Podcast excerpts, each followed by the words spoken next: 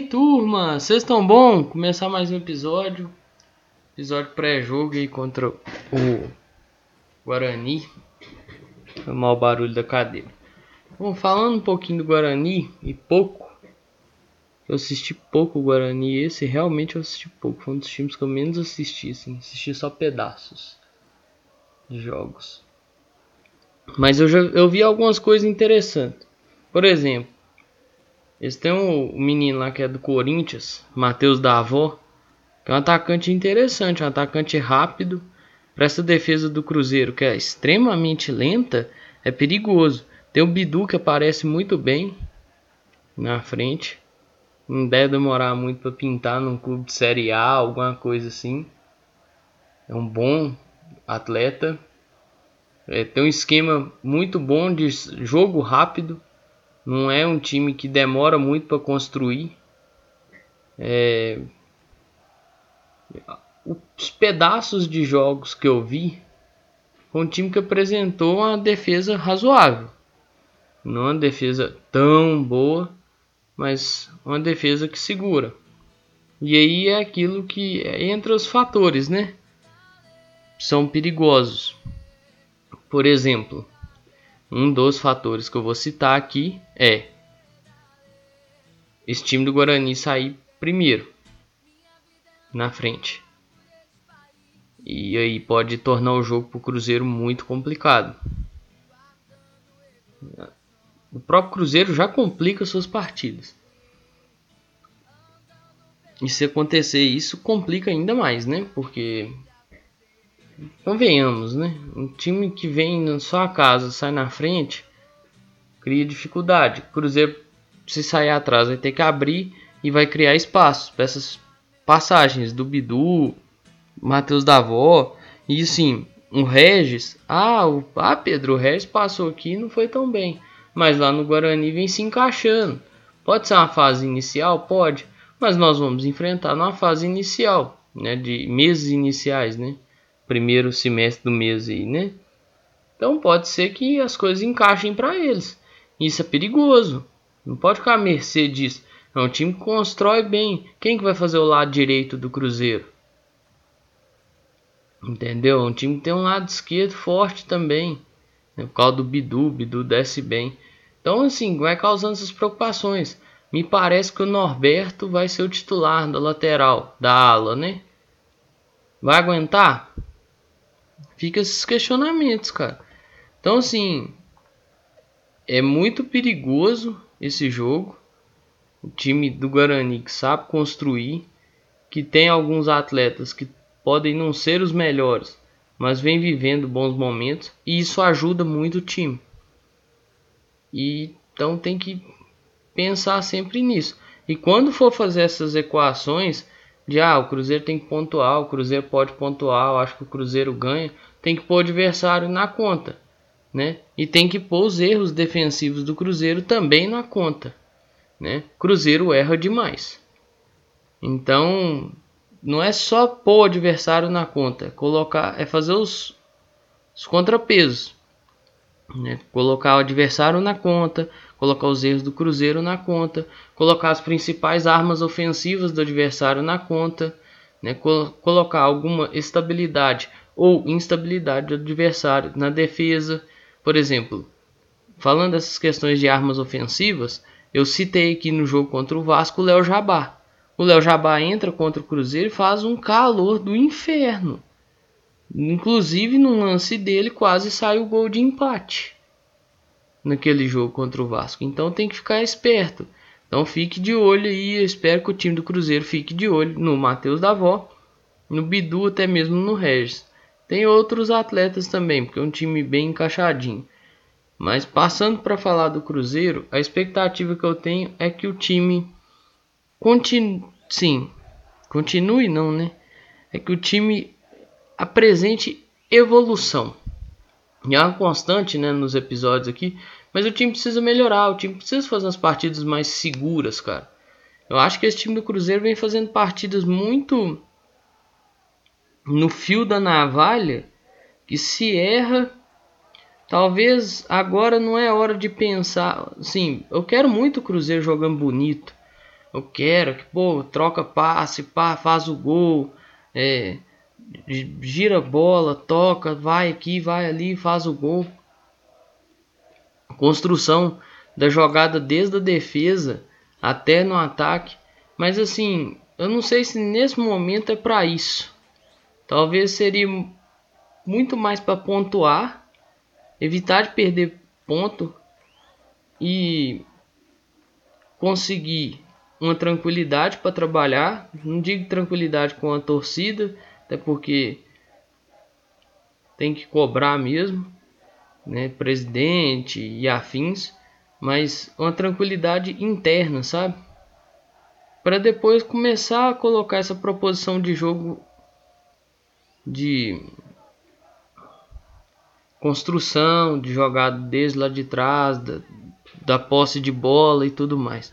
Então tem que ter muita calma. Para isso, o Cruzeiro vai ter os seguintes atletas: Adriano, Ayrton, Ariel Cabral, Bruno José, Claudinho. Não teremos o Cáceres. Fábio, Felipe Augusto, Bissoli, Giovanni Picolomo volta. Estava afastado aí por lesão, por precaução, mais, acho mais precaução do que por lesão em si. Jean Vitor, Léo Santos, zagueiro recém-chegado, já vai para o jogo, certamente deve estrear, porque o Joseph não consta na relação. Graças a Deus que vai assim até o fim do ano. Manda ele para onde o Felipe Conceição tiver. Ah, o Felipe Conceição tá sem time, manda ele para lá. Lucas Ventura, o Nonoca, tá de volta na relação. Marcinho, Matheus Barbosa, Matheus Pereira, Norberto, que certamente deve estrear porque tem a ausência do Cáceres. Paulo, que volta, estava né, cumprindo suspensão. Rafael Sobs, que volta, certamente foi poupado no último jogo. Romulo, precisa melhorar. Estênio, Thiago, Vitor Eudes e o Everton, outro que precisa melhorar também. Né? Então são esses atletas para fazer a partida. Né? Se vai jogar de uma maneira mais segura, mais tranquila, aí eu já não sei.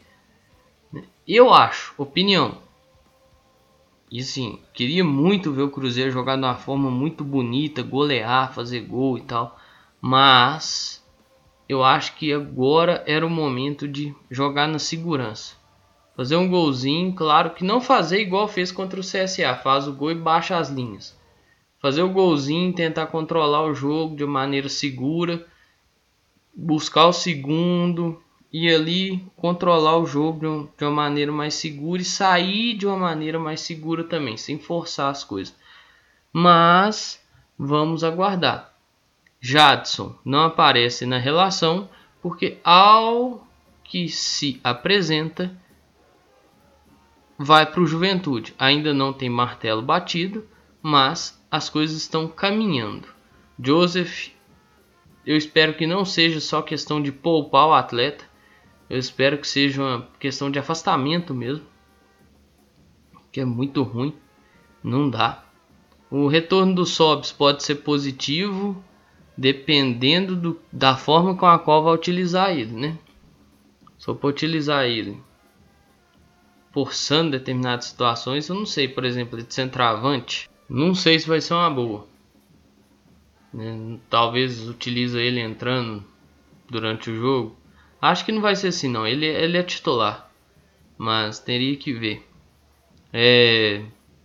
Outra coisa, também não adianta colocar ali Thiago Moreno quando ele retornar, porque o Moreno retorna como esperança, né? O Bissoli, pode colocar ali até o Lewandowski. Se fizer um gol e baixar as linhas igual baixou contra o CSA, velho, nem o Cristiano Ronaldo ali não adianta. Que o cara pega a bola na frente e tá sozinho. Nem Cristiano Ronaldo ali adianta, velho. É, o Léo Santos pode estrear. Não só porque foi relacionado, mas porque vinha jogando, então tem um ritmo de jogo, né? Que é importante, assim. Então talvez ele estreie fazendo ali junto do Everton e do Paulo o trio de zaga, lembrando que o Ramon está suspenso, tomou o terceiro amarelo e não vai poder enfrentar a equipe do Guarani. É... Eu sinto uma falta muito grande assim de.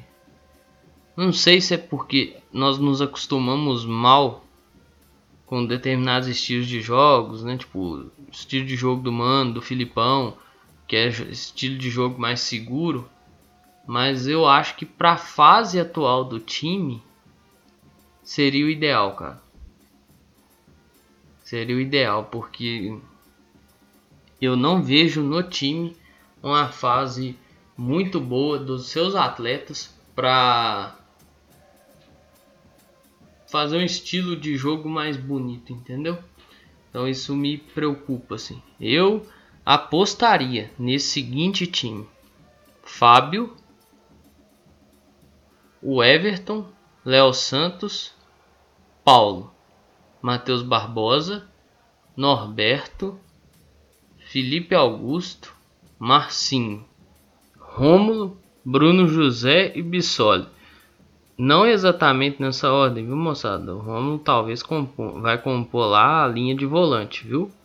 Não tô aqui citando que vai jogar do lado esquerdo do campo, por exemplo. Talvez até jogue como volante, mas não como meio. Viu? Tem, tentei falar numa ordem aí, mas esse finalzinho não tem muito uma ordem não. Então eu acho que vai assim. Vamos ver o que vai acontecer. Como diria o poeta, vamos aguardar, né? É, outro ponto surgiu aí hoje que o Conselho de Ética está apurando as questões da denúncia feita contra o Wagner, né?